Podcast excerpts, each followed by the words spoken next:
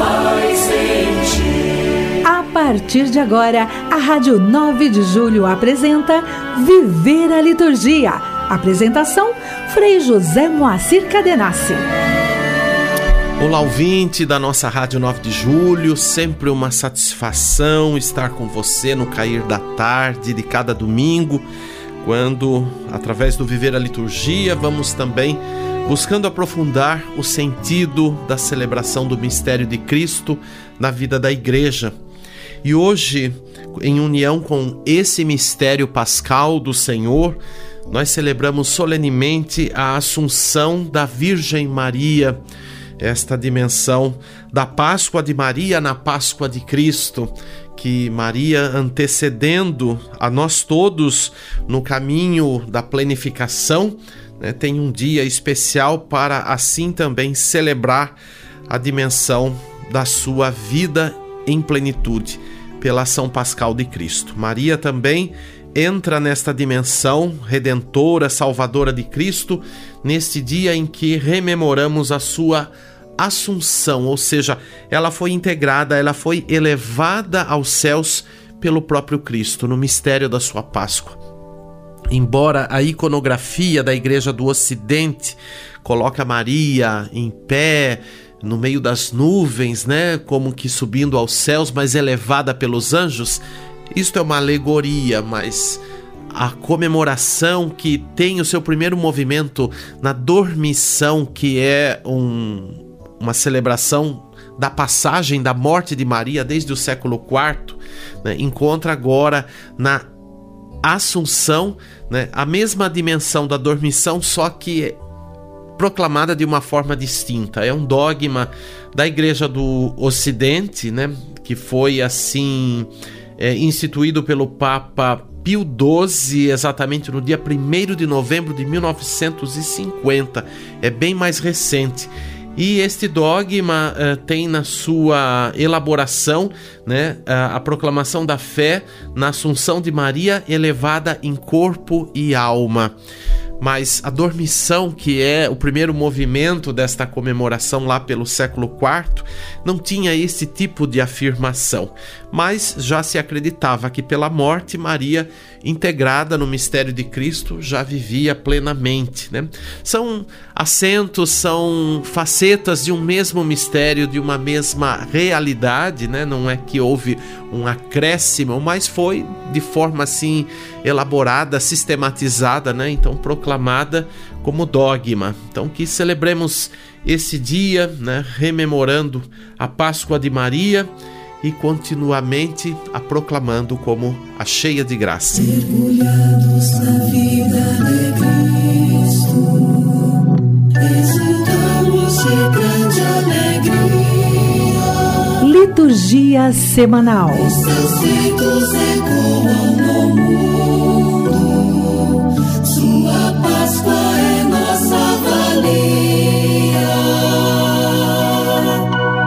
Hoje, dia 15, solenidade da Assunção de Maria. Amanhã, segunda-feira, dia 16, liturgia própria da vigésima semana do Tempo Comum, ou a escolha, a memória facultativa de Santo Estevão da Hungria.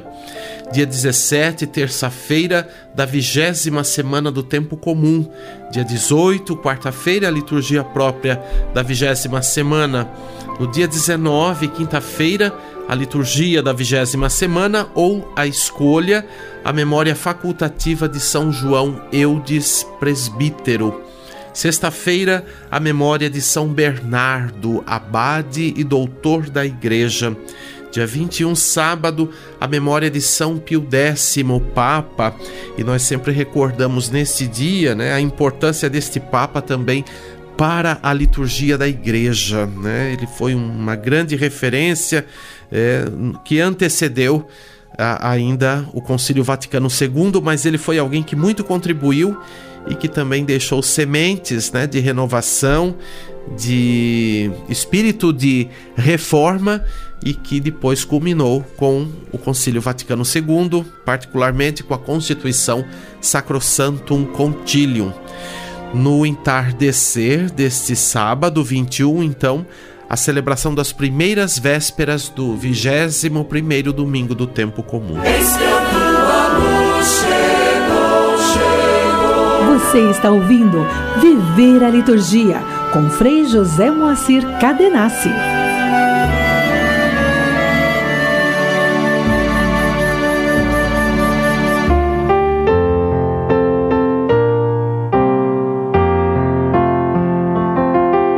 Igreja e Liturgia. Neste dia da Assunção é oportuno nós rememorarmos a dimensão mariana na liturgia, Maria e a liturgia, ou a presença de Maria na liturgia. Né? Nós sempre temos essas comemorações solenes da Virgem, festas, memórias, memórias facultativas e depois também das demais testemunhas de Cristo mas sempre nós concebemos a celebração de todas as testemunhas, a começar da Virgem Maria, né, na relação estrita com o mistério pascal de Jesus. Não tem como é, pensar a liturgia fora do âmbito do mistério pascal. Se bem que algumas práticas que a gente vê por causa desta dimensão devocional, muitas vezes precisam ser reconsideradas, né? melhor assim, é, elaboradas, melhor comunicadas, melhor celebradas, para que não se faça da liturgia é, um movimento de pura devoção, né? porque não é esse o objetivo, mas celebrando a Páscoa de Cristo, unir esta dimensão da testemunha e Maria, testemunha número um do Senhor, né? e, e perceber a relação sempre dela com o mistério de Cristo. Ainda mais, né? Ela como mãe do Senhor, então é, não tem como não ter essa relação, né? Por mais que eh, se faça, mas o contrário ou se esqueça muitas vezes dessa relação, porque nós também às vezes temos essa tendência, né, de atribuir os poderes de Deus às suas testemunhas. E as, as testemunhas, na verdade, são indicadoras ou indicativos desta graça de Deus. E elas testemunham o quanto é possível no tempo da vida, da história, em cada período, com todas as circunstâncias, né, inclusive nesse tempo que vivemos, de seguir com fidelidade o Filho de Deus, né, vivendo e praticando o seu Evangelho. Então, em suma, é esta dimensão que celebramos na, nas comemorações marianas. Mas a Virgem Maria ocupa um lugar de destaque na liturgia da igreja. Né? É o que confessam unanimemente as liturgias do Oriente e do Ocidente, que dedicam amplo espaço à recordação dela nas preces eucarísticas, na eucologia sacramental, ou seja, nas demais orações e nas diversas expressões da, dos ritos assim elaborados, constituídos.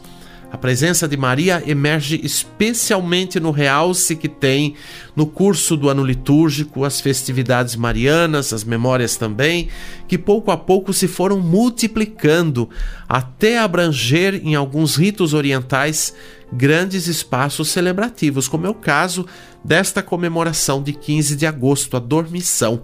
A celebração no Oriente é distinta. Valeria a pena é, você um dia, numa oportunidade, ir participar de uma celebração, seja essa de 15 de agosto, mais uma outra comemoração, ou um dia também é, que nós poderíamos viver durante o ano litúrgico, participar de uma liturgia numa igreja ortodoxa, por exemplo, né? que seria assim de uma riqueza e, e de um impacto, quem sabe até necessário né, para que a gente possa é, buscar perceber que a liturgia tem uma história de uma riqueza inigualável e que, mesmo a igreja vivendo as reformas litúrgicas, em nada perdeu nem o sentido jamais e muito menos o encanto e a beleza da liturgia e da forma celebrativa. Né. Então é importante nós que estamos tão próximos da, da vida litúrgica, pela fé que professamos, mas muitos de nós também é, próximos no sentido da pastoral litúrgica, Então, conhecer a diversidade dos ritos cristãos, católicos, é realmente é uma oportunidade que não podemos deixar de viver e de passar. Talvez quem mora em alguns lugares fica um pouco mais é, difícil o contato, porque nem todos os lugares têm a presença dos orientais. Mas em alguns lugares, por exemplo, aqui na capital São Paulo, temos é, mais do que uma presença. Temos vários lugares né, na cidade com as igrejas de tradição mesmo e que vale a pena né, nós assim é, darmos esta oportunidade, de repente até um grupo de liturgia e assim por diante. Mas pensando no Oriente, pensamos também no Ocidente e o rito do Ocidente, o rito romano, ainda que com a sua sobriedade, porque isso é bem característico e sempre foi a sobriedade no rito romano, tem reservado a Maria desde as suas origens uma recordação específica no próprio cerne da prece eucarística, né? naqueles comunicantes né? do cânon romano, mas também nos outros formulários das orações eucarísticas. Sempre a Virgem Maria é recordada e depois as outras testemunhas de Cristo e no decorrer da sua evolução tem recebido inúmeros elementos marianos, especialmente né, na dimensão do ano litúrgico.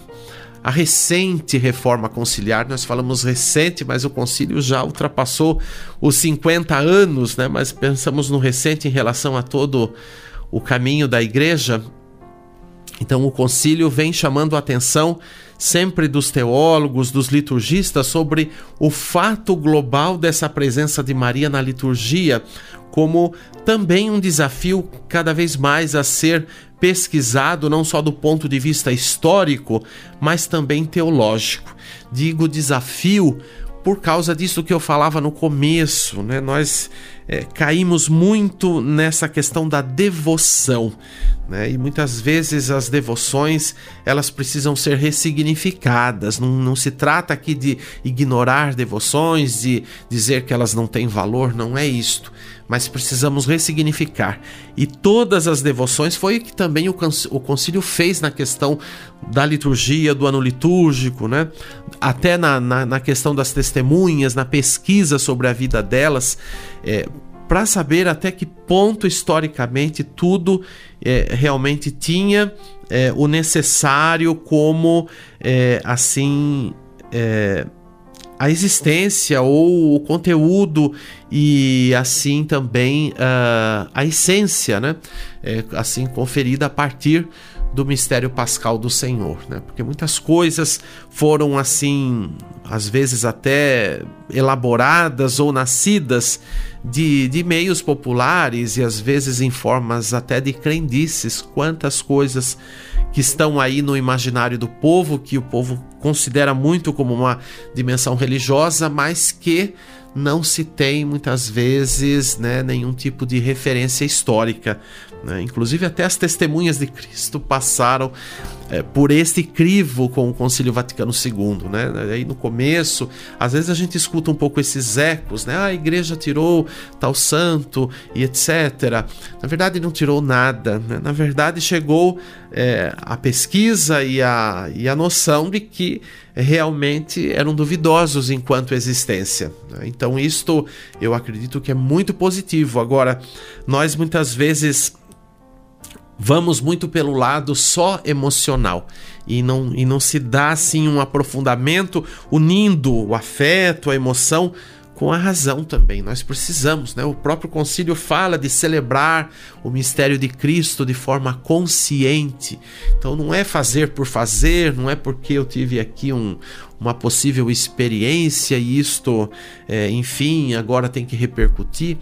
Né? A liturgia tem essa dimensão da unidade, a liturgia é referencial e tudo que nós acreditamos, tudo que nós assim buscamos também cultivar, até nesse aspecto devocional, não pode ficar aquém da liturgia.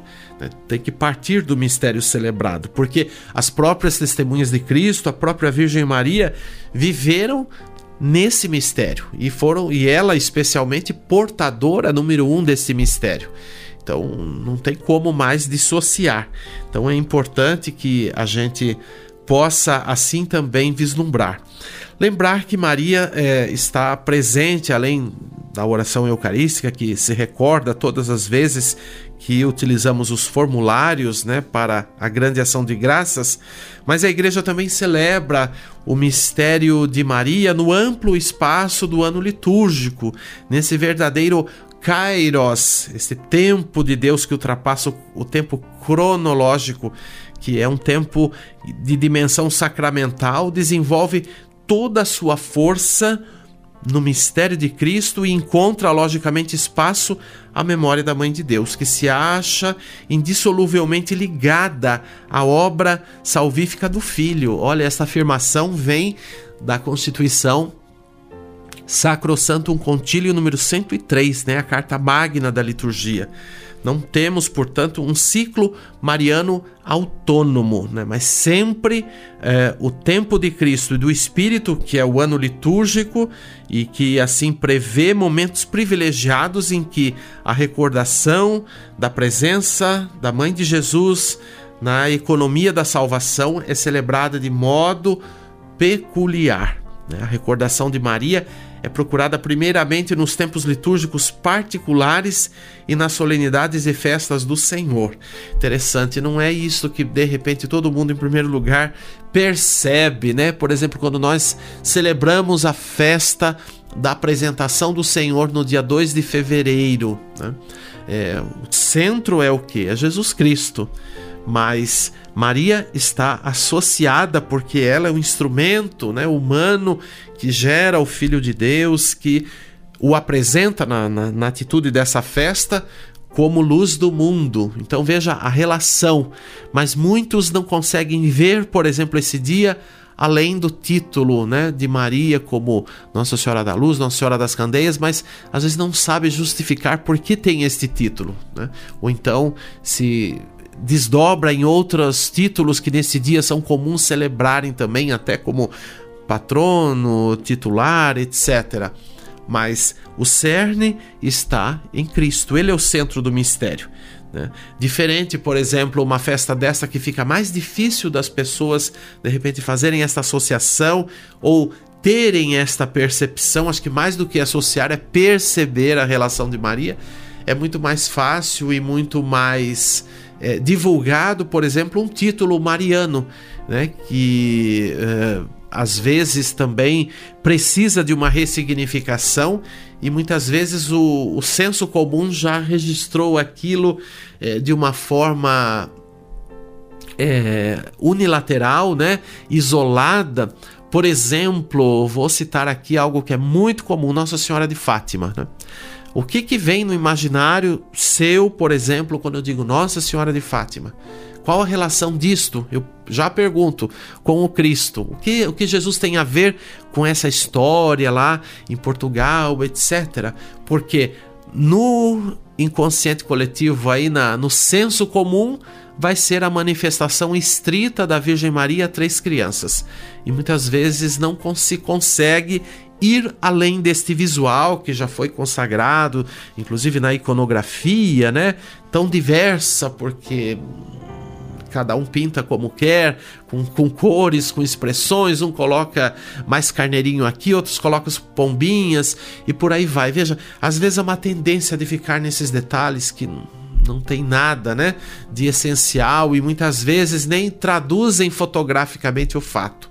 Mas é buscar, por exemplo, qual o sentido desta relação, desta aparição, desta manifestação com o mistério de Cristo. Então é isso que nós aqui devemos sempre pensar quando estamos é, com a questão da liturgia, é, ao recordar as celebrações de Maria. Então, para chegarmos a uma visão global da presença de Maria nos diversos períodos do ano litúrgico e na particularidade de cada celebração em que ela assim é rememorada, é preciso fazer referência sempre à dimensão.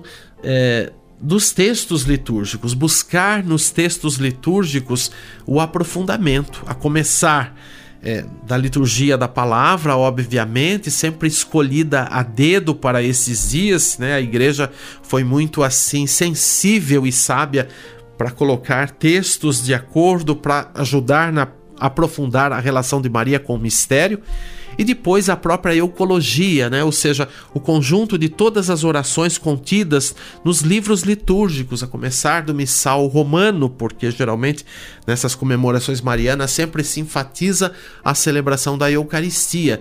Então, aprofundar o sentido do dia celebrado também a partir da eucologia. Né? A eucologia, inclusive, até elemento é, frutífero para as homilias. Muitas vezes não se fala disto, né?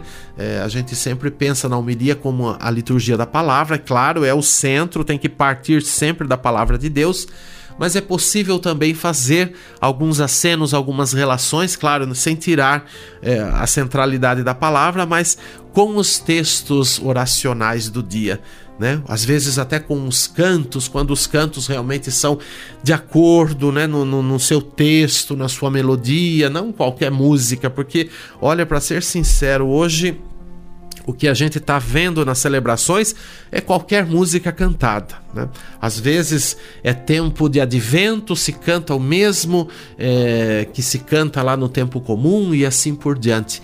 E não é isto, né? A gente assim tem um desafio muito grande devido a muitos movimentos que foram se instalando aí na igreja e que também povoaram a liturgia com é, as suas coisas particulares, né? Que muitas vezes ainda nem associação maior é, com o mistério tem. Né? Por mais que possa falar o nome de Deus, o nome de Jesus, né? eu sou muito objetivo e direto para falar isso, mas nem sempre isso tem um aprofundamento. Né? Quantos erros teológicos em muitos dos muitos cantos que estão aí nas paradas de sucesso, que são divulgados no meios de comunicação, né? cantos católicos, cantos disso, cantos daquilo. Olha, se fizeram uma revisão de tudo isso, nossos meios de comunicação católicos iam enxugar bastante em certas divulgações, né? Eu tenho que dizer isso, tenho que ser muito sincero em dizer, como teólogo que sou, como letrista também de música litúrgica, que é a minha praia, né? Há mais de 24 anos já estou trabalhando com isso. Então a gente assim precisa realmente de um canto que seja de acordo com o mistério celebrado. E quando a gente pensa aqui, estamos falando do, das celebrações marianas, quantos problemas teológicos estão em vários cantos que são aí é, divulgados, que são insistentemente cantados pelas, por multidões muitas vezes, né? E às vezes está faltando elementos ali primeiros, né, de, da questão realmente da fé cristã, da compreensão da palavra de Deus, porque sempre tem que partir, por exemplo, um canto litúrgico da experiência da palavra de Deus. É, não é cantar simplesmente o que se acha, o que se sente, né? Tem muito, muito disso. Ah, e o que eu estou sentindo? Eu tive uma experiência aqui, então vou compor uma música. Tá cheio disso, né? De vez em quando tem pessoas que me procuram com esse tipo de sentimento, daí quer que a gente faça uma uma avaliação do trabalho deles, eu faço isso, mas nem sei se todo mundo fica feliz depois com as avaliações, né? Porque é muito isso, é muita euforia, é muita é muito arrepio e muito rodopio, mas conteúdo é o que a gente tá realmente carente, né, nas nossas catequeses. Então, estou dizendo tudo isso, olha, mexeu com a música, mexeu comigo, hein? É, por causa das celebrações marianas, né? Esse dia também que pede cantos adequados, que não é qualquer canto, não, não é aquele que já está aí há não sei quanto tempo no repertório, mas que precisa ser revisto, além, né, do que já está tão óbvio. Mas enfim, estamos nessa fala geral aqui para falar então da importância, né, de celebrar o mistério de Cristo com as suas testemunhas e particularmente com a dimensão da Virgem Maria, que nunca é esquecida jamais, mas ela é uma presença constante, né? E aí observe mais todas as comemorações, tome o missal romano, tome o, diretório da liturgia. Olha, no quadro anterior a gente sempre aqui recorda o diretório da semana, né, publicado pela CNBB, para que a gente assim não fique por fora do que celebramos, né, e do que a igreja nos apresenta como motivação para celebrar aí a começar dos dias litúrgicos. Então, faça também uma revisão para o aprofundamento seu pessoal, do seu grupo de liturgia, de pastoral litúrgica. Faça uma relação, busca lá, ora no, no missal romano, ora na liturgia das horas, no diretório, todas as comemorações marianas né? e os graus de importância desta, dessas comemorações, que isso é muito é, importante. Só para concluir, a, a, a solenidade de hoje é a principal, ouça bem, é a principal de todas as comemorações e títulos marianos. E aí? Como ficamos? A gente percebe isto? Qual o sentido desse dia? Que eu já dei uns acenos no início da nossa reflexão, no início do programa. Mas você realmente percebe a importância, o ponto de partida desta comemoração para também compreender as outras comemorações marianas? É isso, olha quanto dever de casa, hein? Mas prossigamos e temos bastante aí para continuar aprofundando. Canto litúrgico. E hoje nós vamos ouvir um canto que pode ser um pouco inédito, mas já foi composto algum pouco tempo aí, uns dois anos, três anos, já não me recordo. É um canto de oferendas intitulado A Voz, ó Deus, que é muito próprio para celebrações é, marianas. É, esse canto é, é, letra de minha autoria, então fui muito criterioso na composição desse texto, né, associando realmente a dimensão mariana com o mistério da encarnação, principalmente é o que está elucidado no texto, né, então perceba bastante o texto. É, e depois Frei Wanderson, grande parceiro carmelita. Potiguar, que mora lá no Recife atualmente, com muito esmero, musicou esse texto. Então perceba também aí a simbiose, né? Ou seja, a relação estrita é, e a comunhão entre letra e música, o casamento ideal. Perceba tudo isso, né? E celebrando hoje a Assunção de Maria.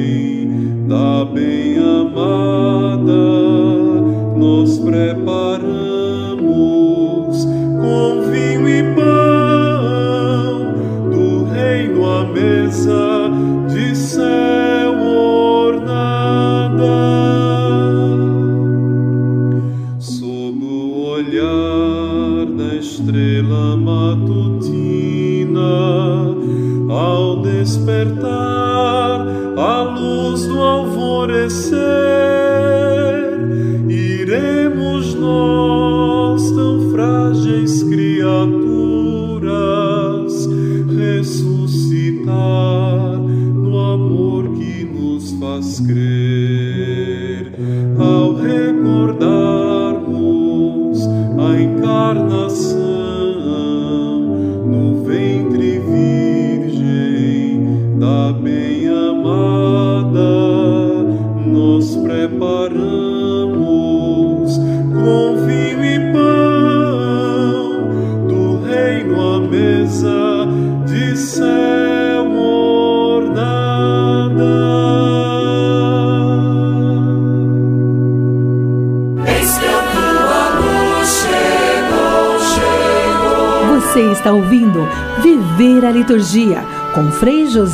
Moacir Cadenassi.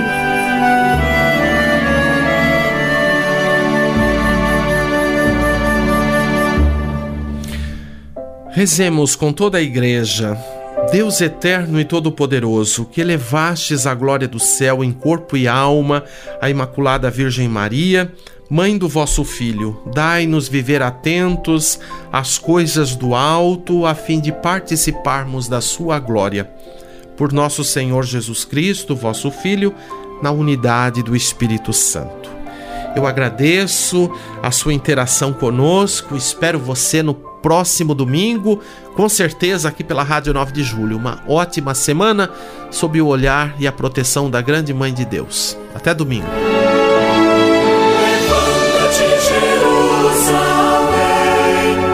Pela